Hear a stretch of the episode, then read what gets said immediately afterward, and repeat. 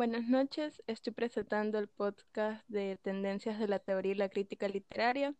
En esta ocasión nos acompaña Dolores Solongo, Alejandra Laje y Kerly Flores. Eh, en base a los textos eh, Farmacia de Derrida y de la obra El texto de, de, de Bartes, eh, voy a dar paso a esta sesión con dos citas de cada obra. La primera es de Derrida donde se refiere a, la escritura, al autor y a la obra. Y la cita dice, muy apropiadamente hemos dicho ya todo lo que queríamos decir. Nuestro léxico, en todo caso, no se halla muy lejos de estar agotado. Esta cita se va a complementar con otra de Bartes que dice, el texto es un tejido de citas proveniente de los mil focos de la cultura. De este paso, de, esta forma vamos a poner en cuestión lo que es la escritura y cómo eh, se forma su tejido a través de la cultura. Ya. Ese, ¿Puedes repetir lo, la frase de Bartes que la escritura es qué? Eh, Bartes dice, el texto es un tejido de citas proveniente de los mil focos de la cultura. Ya. Eh, hay una parte del ensayo de qué es la escritura de Bartes que menciona que el lenguaje dentro de, perdón, la lengua dentro de la literatura es como la percepción histórica que no se puede librar el autor, eh, que es como el escritor queriendo ser libre al, escribir una obra no lo puede ser completamente por la lengua, porque la lengua tiene, en, en la lengua está inmersa toda la historia de una forma tan natural. Y también que la lengua es un horizonte humano que instala a lo lejos cierta familiaridad, pero es una familiaridad negativa, porque a través de esa familiaridad podemos darle interpretaciones que no tienen nada que ver con la obra, digamos que una interpretación social, que quizás una obra tenga sus conectores sociales, pero también Bartas dice que las lenguas o los personajes o las clases o lo que sea que convergen en una obra, no hay una no son, no tienen una relación jerárquica, sino que todas son iguales. Entonces, sí, el texto es un tejido de citas provenientes de los focos culturales. También, cuando estuvimos leyendo la Iliada, y quizás si es que leemos otros textos de la antigua Grecia, podemos darnos cuenta que hay unos temas que no han cambiado y unas percepciones. Lo que ha cambiado es el léxico, como dice Derrida, que el léxico es infinito, pero los temas son los mismos. Digamos, este, el tema de la ambición, de las pasiones, del amor o de la guerra, pueden ser contadas de diferentes formas, desde diferentes puntos de vista, pero, pero hay como una esencia que podemos verlo en la literatura, que no, cambia. Es como esa idea del progreso, parece que nos ilusiona, sí, la transformación eh, hacia un cambio positivo o un cambio que mejora completamente, un cambio completamente, pero es una ilusión ese progreso de la literatura, solo se transforma, sigue siendo igual, eh, yo creo que en esto puedo citar también a, Bartes cuando dice que el escritor se limita a imitar un gesto siempre anterior, nunca original. El único poder que tiene es el de mezclar las escrituras. Como tú, como tú acabas de mencionar, eh, lo que cambia es el léxico, la forma en que está escrita, pero los temas no varían. Y esto es porque el escritor se debe sujetar constantemente a algo que ya ha sido escrito. Por eso por eso Derrida puede decir que, el léxico no se halla muy lejos de estar agotado, pero aún así eh, la escritura, ya que es un acto performativo, al menos la escritura moderna, eh, hay, una hay múltiples dimensiones. Entonces, eh, hay muchas formas de tejer estas escrituras para, para, para que el autor haga la suya, aunque no se puede decir que es del todo original. Sí, eh, yo con lo que ya menciona, quiero seguir con esta idea del, del texto como un tejido, pero sobre todo que se oculta por estos focos culturales. Y aquí podemos diferenciar la importancia tanto del escritor, eh, del autor y sobre todo del crítico literario, que es algo en lo que nos hemos desarrollado. Y me parece que es algo a lo que se ha estado criticando constantemente, puesto que el crítico cree que ha desvelado ese, ese concepto que oculta la literatura, que más adelante la veremos más bien como la escritura y como un lenguaje. Entonces, me parece con esto que lo importante es ver las relaciones que, que están, que a la vez yacen y en, en la escritura, pero que se puede discernir con un juego pleno, ya que se supone que el crítico siempre intenta ver el origen o intenta definir un concepto y le da un único sentido a la obra. Y en, en Bartes vemos que él más adelante habla de la obra ya no como una obra en sí, sino como eh, esa trascendencia al texto. Y mm, sí, me parece que si hacemos este juego pleno, eh, podemos, podemos em, dar a conocer esta idea del, del lenguaje como un sistema de mm, ya no solo de significados, sino también de significantes, que, mm, que se debe desligar de estas estructuras rígidas. Ya esto lo hemos visto más con los estructuralistas.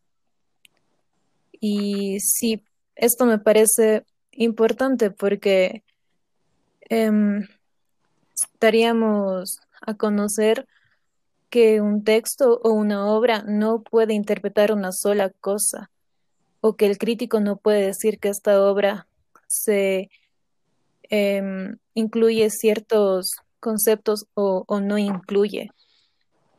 me parece que, que, la ficción va más allá de eso y, y por eso cada quien puede inmiscuirse en estos, en estos significantes para no caer en hermenéutica.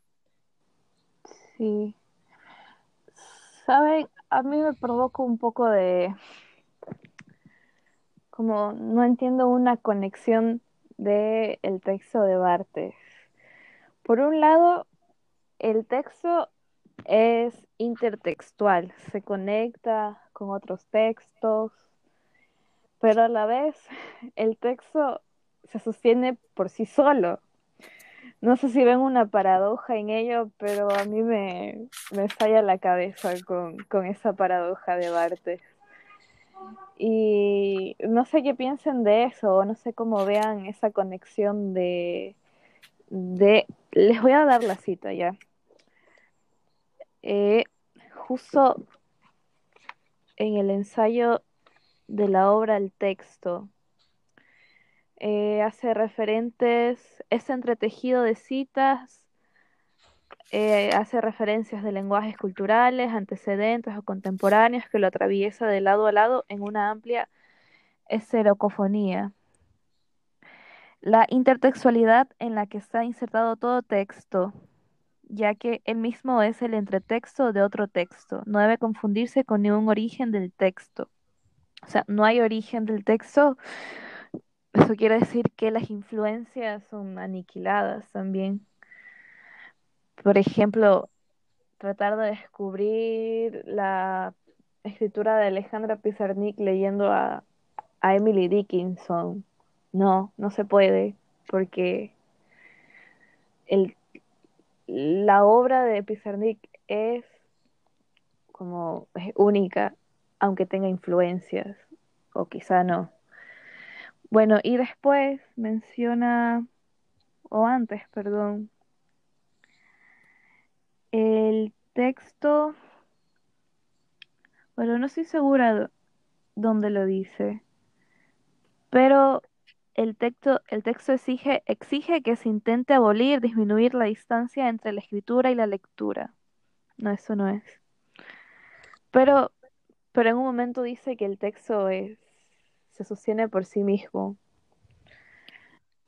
Yo relaciono eso con lo que dijeron al inicio de este podcast, que es esta idea de que hemos estado viviendo en una repetición y que si hemos logrado visualizar esta repetición, también hemos visto el proceso de, de transformación y de enunciados diferentes. Entonces, me parece, y como, y como el texto decía, em, que la intertextualidad es, es un tipo de enunciado o una alusión.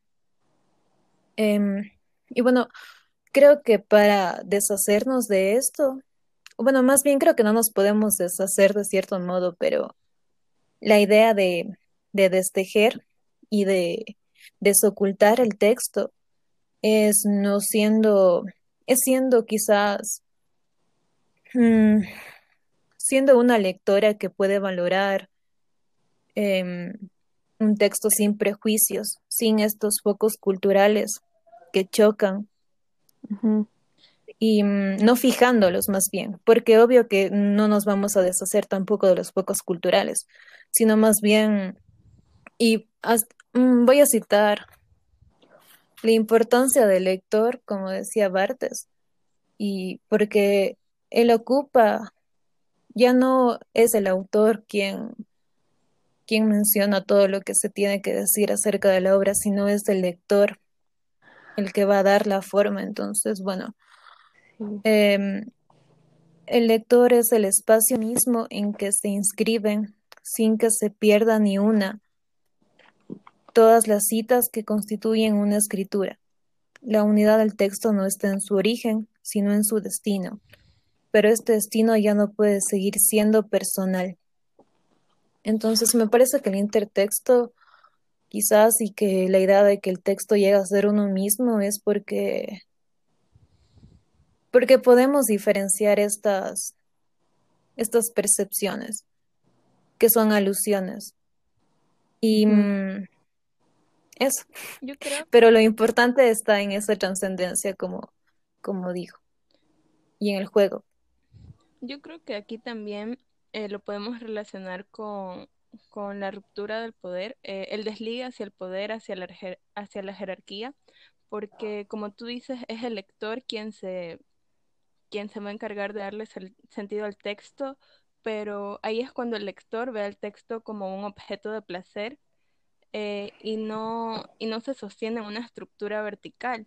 O sea, no es un tejido vertical, sino es un tejido eh, donde no existen jerarquías y el lector es quien va a tomar la obra y, y a absorberla eh, bajo su percepción. Pero yo sí pienso que aunque se quiera desligar de, de los focos culturales, nunca, nunca va a ser del todo posible porque como lectores o como escritores, eh, siempre vamos a tener una influencia, eh, un pasado, un presente que del que no podemos, al que no podemos velar y, y esto es un poco contradictorio para, para cómo el lector puede darle un sentido, porque igual ese sentido no creo que sea propio, aunque queramos que sea así. Sí. sí, yo creo que la idea está en eso, en, no enunciar algo como verdadero, porque esto también es algo que nos dice Derrida cuando nos menciona que hay que resistirnos al filosofema. Em, es decir, Ah, bueno, él, eh, como sabemos, había planteado todo esto, estos conceptos, no, conceptos, porque él mismo sabe de la, de la importancia del lenguaje que, que se tiene al, al instaurar un paradigma para poder explicar algo, pero eh, me parece que, que eso nos hace pensar también en que si una eh, se adapta de un único concepto, está cayendo en la mitificación, que es algo que Bartos nos había hablado también en más adelante. Y como dijo Alejandra, eh, leemos la Iliada y luego leemos eh, textos modernos, pero encontramos lo mismo y es porque hay ciertos, como los aforismos pueden ser un ejemplo de, de pequeños mitos, pero lo importante está en, en poder dar un espacio eh, al análisis de estos, de estos mitos o de estas verdades que se han impuesto. Por eso, si recordamos, a Platón le importaba la dialéctica y con eso nos desbordamos de, de la similitud. Eso. Este, ¿Ustedes creen que los escritores o los poetas pueden desligarse de su entorno, cualquier entorno, eh, al momento de hacer un texto? ¿Creen que eso es posible o cómo lo ven éticamente a, a eso? De un entorno cultural. Sí, en todo el entorno cultural, político, social. Yo creo que no, yo creo que no es posible porque aunque un escritor eh, no se base simplemente en un entorno cultural que es algo más global y general eh, de su entorno, aunque el escritor eh, intente sumergirse en su interior y en las cosas que confluyen en él, esto igual va a estar relacionado con, con lo externo. Entonces, eh, yo creo que, que no, que es que no, que nunca podemos desligarnos de, de lo que sucede a nuestro alrededor y de las cosas que hemos leído, como una vez en un taller de crónica de Jorge Carrión, se decía que todos tenemos una biblioteca personal, o sea, y mental, que son las lecturas que que todos hemos tenido a lo largo de nuestra vida, eh, de las cosas que hemos aprendido, sea relacionado con la literatura o no. Entonces, eh, es algo a lo que siempre volvemos, algo que ha formado nuestro pensamiento, algo que nos ha formado como personas. Eh, entonces, no se puede, no hay una autonomía de pensamiento, porque todo lo que converge en nosotros es es algo que influye de lo externo, algo que vamos eh, adquiriendo, que vamos desechando. Entonces considero que no, que no es posible. Yo pienso que quizás sí. O sea, si conocemos este juego, este sistema, podemos de alguna forma despistar y creo que en el momento en el que no clasificamos las cosas como por ejemplo la literatura, como una literatura universal o una literatura latinoamericana o una literatura ecuatoriana. Em, me parece que, que cuando conocemos que también es político eh, esto de desviar las estructuras verticales que nos imponen, porque y es por eso que también mencionábamos a la escritura como algo peligroso una vez que ya está escrita. Mm.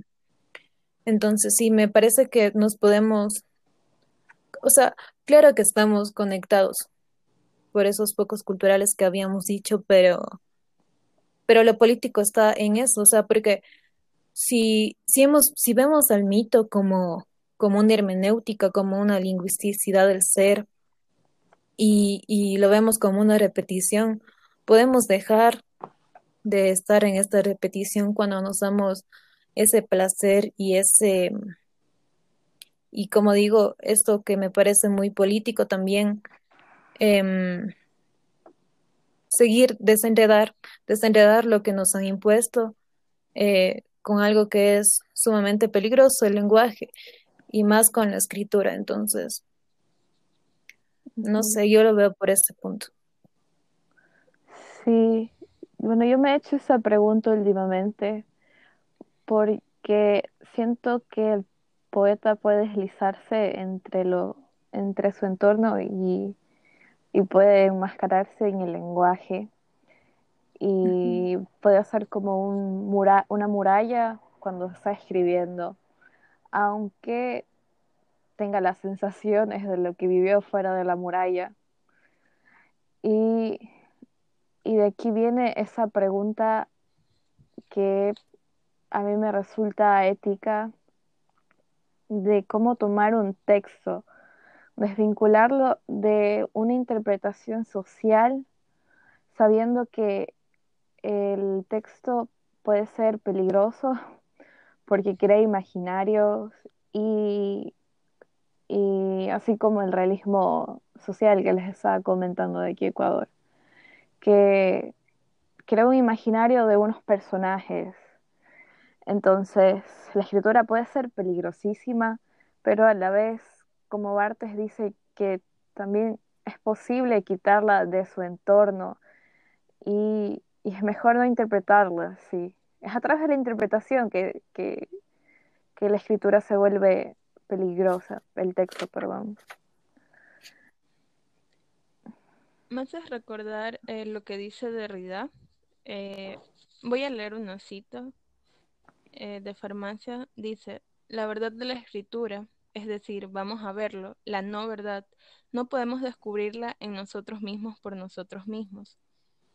más adelante, en el mismo párrafo, Derrida dice que se observará sobre todo que aquello de lo que la escritura será acusada más tarde de repetir sin saber. Eh, define aquí el recorrido que lleva el enunciado a la determinación de su estatuto. Se comienza por repetir sin saber, por un mito, la definición de la escritura, repetir sin saber. Eh, yo considero que, o sea, creo que yo lo relaciono con lo que tú estás diciendo. Y... Sí, es como esta reflexión contemplativa que debería tener el escritor. Eh, cuando está haciendo su texto, porque si no hay esa, esa reflexión, se va a escribir sin saber, se va a repetir sin saber. Sí, es bien pesado ese trabajo de escritor. Claro, y también incluso en el lector, porque también, sí. cuando el lector se encierra en, en una opinión que da el, el escritor, eh, está repitiendo sin saber, ¿no? Está formulando su pensamiento en base a su percepción del texto. Eh, y eso es lo que decía también Bartes. Ajá, la obra está relacionada con el autor eh, y al que está detrás del sentido, pero no sirve como objeto de estudio si lo relacionamos al autor, ya que debe tener una autonomía y, como decía anteriormente, romper con esta jerarquía para que, para que el lector pueda desarrollar su pensamiento crítico. Sí, eso es genial del texto de Bartes, porque te da esa potestad de escritor a la vez que lector, porque tú mismo estás haciendo un sentido a la escritura, a la escritura de otro y te apropias de esa escritura. Yo sí creo que el escritor es un demiurgo, para mí tiene mucho sentido aunque sea una crítica desde el arte comprometido. Pero, pero también el lector es un demiurgo, o sea, interpretando a Bart, ¿o no? O sea, es que igual eh, el texto como tal es, es colectivo. Eh, y se forma a través de eso. Entonces, por eso mismo no va a tener un solo sentido, sino que a través de esta colectividad se pueden dar, es la multiplicidad de dimensiones.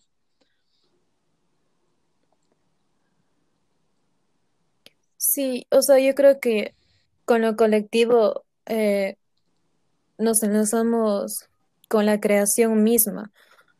Y mm, si decimos que el, que el crítico literario puede impedir esto, porque si un crítico emite cierto, cierto juicio sobre un texto o algo, diciendo que su origen no le va a dar ese paso a la, al lector o a la lectora para que, para que pueda, o sea, le quita esa potestad de, trabajo colectivo.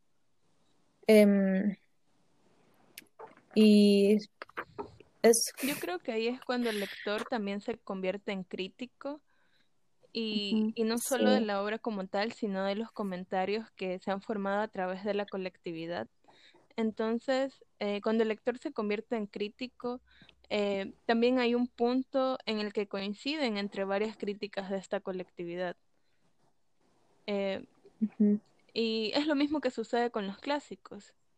La colectividad es, o el tiempo o ha determinado su, su importancia a través de los años. Eso es lo que decía Borges, si no me equivoco. Entonces, eh, es lo mismo que pasa cuando un, cuando un ¿Qué cosa lector... decía Borges?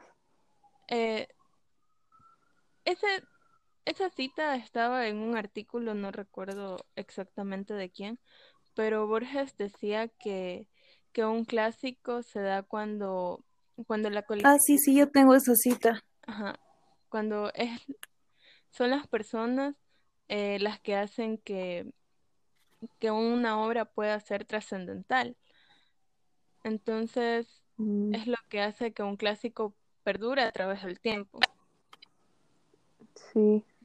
Borges, Borges decía esto, o sea, lo de clasificar a una obra como clásica, él decía que em, inconscientemente o conscientemente em, un pueblo em, designa una obra como clásica o, o única por sus intereses culturales y que, y que visualiza y que quizás lo pone en ese plano también porque lo ve como algo misterioso, como algo que no se puede descifrar. Em, sí, quiero encontrar la, la cita para...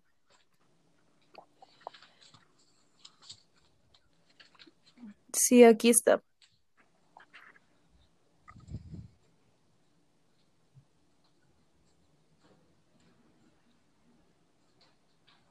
A ver, Borges afirma que clásico es aquel libro que una nación o un grupo de naciones o de largo tiempo han decidido leer como si en sus páginas todo fuera deliberado, fatal, profundo como el cosmos y capaz de interpretaciones sin término.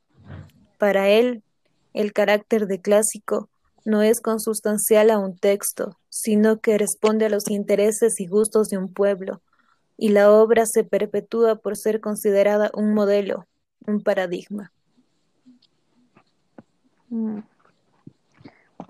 Es como la tragedia griega, que es nuestro gran clásico en la literatura occidental.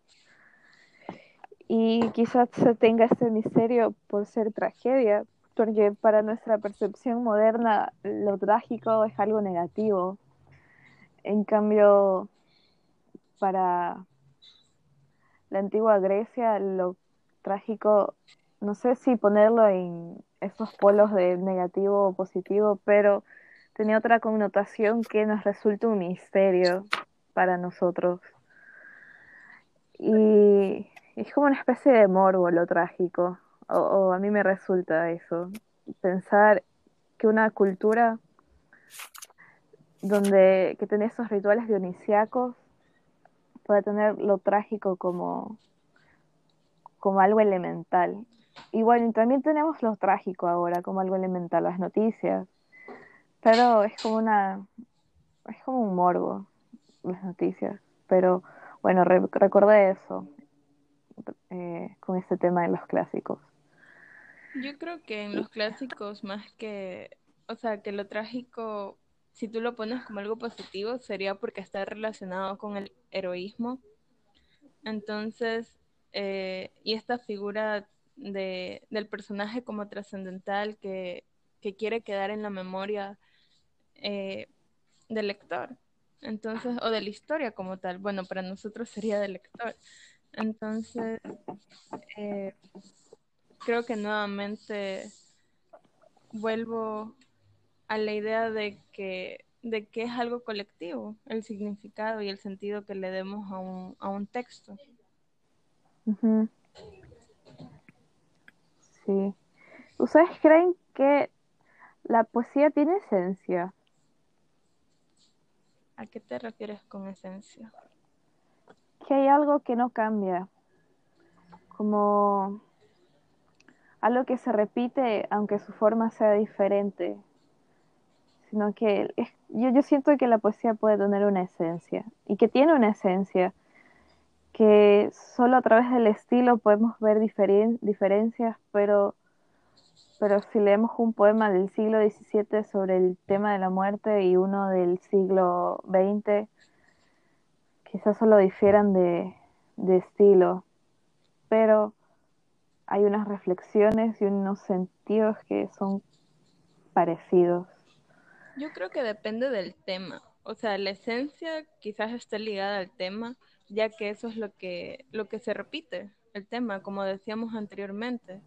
Entonces, como decíamos al inicio del podcast, que el tema se puede repetir, eh, pero cambia la forma de escritura, quizás cambian las metáforas en la poesía, y esto, y esto da paso a que, a que tú lo sientas como algo diferente, pero después de todo tienen un punto de comparación, de similitud. Sí. O sea, quizás la esencia, quizás no sé igual. No entiendo muy bien eso de la esencia. Bueno, no podría analizar bien aún una poesía en su esplendor, pero o bueno, no sé. Lo que quiero decir es que es que si vivimos en una repetición y tal, em, creo que hemos logrado, y con la escritura y como lectoras y escritoras o críticas, hemos logrado formar una narrativa, no solo, no solo para nosotras, sino también para la historia misma. Y sí, y creo que podemos ver la esencia de algo cuando podemos sugerir cambios, como por ejemplo de un héroe. No sé, yo, la profesora de, de greco latino de, que la poesía, que la literatura greco-romana eh, fue como el modelo para la novela, entonces, o sea, me parece que la esencia está más bien en la forma que, que también hace el mismo, si hablamos de la forma, no sé, nos podemos direccionar a la sintaxis. Entonces, creo que si nos atrevemos a cambiar eso, tal vez eh, hay un cambio en, en el modelo que nos han propuesto. Y ahí podemos sugerir esa esencia. Eh, pero la poesía creo que creo que es pluri, creo que es un espacio muy, muy fuerte de plurisignificaciones. Sí. Entonces, sí, no creo que tenga quizás solo una esencia, quizás tenga muchas. Yo creo que volviendo un poco a Bartes, eh, ya por ir delineando las conclusiones de, del podcast, eh, voy a leer otra vez una, una cita de él que dice, en la escritura múltiple, efectivamente, todo está por desenredar, pero nada por descifrar. Puede seguirse la estructura, se la puede reseguir como un punto de media que se corre en todos sus nudos y todos sus niveles, pero no hay fondo. El espacio de la escritura ha de recorrerse, pero no puede atravesarse. La escritura instaura sentido sin cesar, pero siempre acaba por evaporarlo. Procede a una extensión sistemática del sentido. Creo que con esta cita eh, también podemos hablar de lo que preguntaba Alejandra de, la esencia. Y, y, más que nada es porque desenredamos varias escrituras, estas escrituras múltiples, pero no hay algo que descifrar en sí. O sea, como dice Hay Bart, algo que experimentar, en palabras de Bartes, sí. sí. Y yo tengo un poema de Yeats que lo voy a leer. Se llama La Máscara. Quítate esa máscara de oro encendido con ojos de esmeralda. Ah, no, querido mío, eres muy atrevido al indagar si los corazones son salvajes y sabios, y aún así nunca fríos. Encontrar querría solo cuanto haya que hallar, amor o decepción. La máscara tu espíritu ocupó y luego hizo latir tu corazón, no lo que está detrás. Pero, salvo que seas mi enemiga, debo averiguar. Ah, no, mi querido, déjalo como está. ¿Qué importa, aunque solo fuego haya entre tú y yo? Bueno, eso me recuerda un poco a- la poesía y o la literatura en general, cuando se quiere desentrañar lo que está detrás de la forma, del estilo, pero aún así el estilo es ese es cierto impulso que mantiene viva la escritura. Y lo que está detrás ya es como la esencia que solo se experimenta y que tiene un sentido, bueno, que tiene varios sentidos.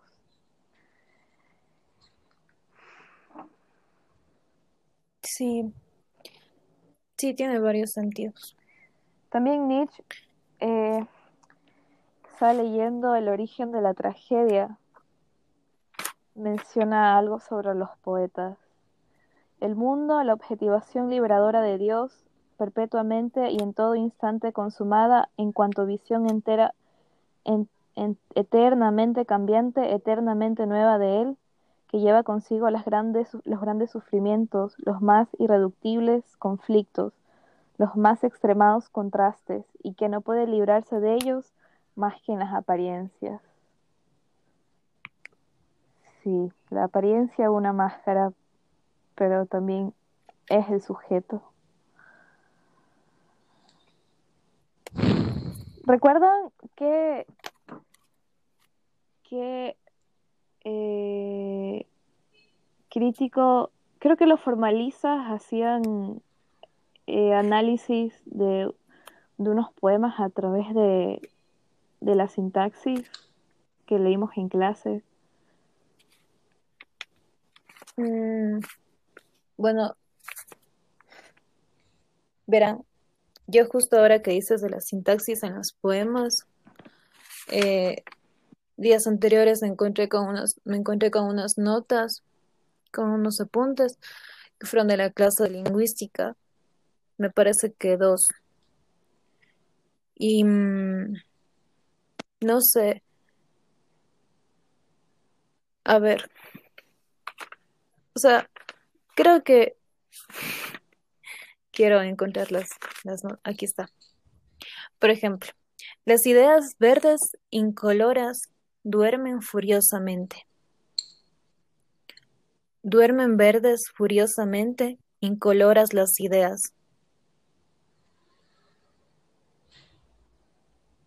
Hay un, hay un cambio sintáctico, de sintaxis ahí. Entonces me hace pensar que la poesía juega bastante con estos, con este significado que, que se teje con los significantes y que igual, o sea, yo me sigo apegando a la idea de combinación y de juego pleno, porque mm, podemos darle no solo un sentido denotativo, sino también connotativo. A, a un, a un signo. Y, y de ahí podemos derivar una plurisignificación. Entonces, me parece que eso es lo bonito, bueno, lo que yo disfruto y, y lo que se me hace, creo que por momentos eso nos, eh, nos puede alejar de la idea de, de repetición, porque si podemos cambiar la sintaxis de algo es porque comprendemos su orden y eso, y esto de forma política también, como decía antes, el desorden, desordenar y, volver a, crear algo colectivo es, es resistencia.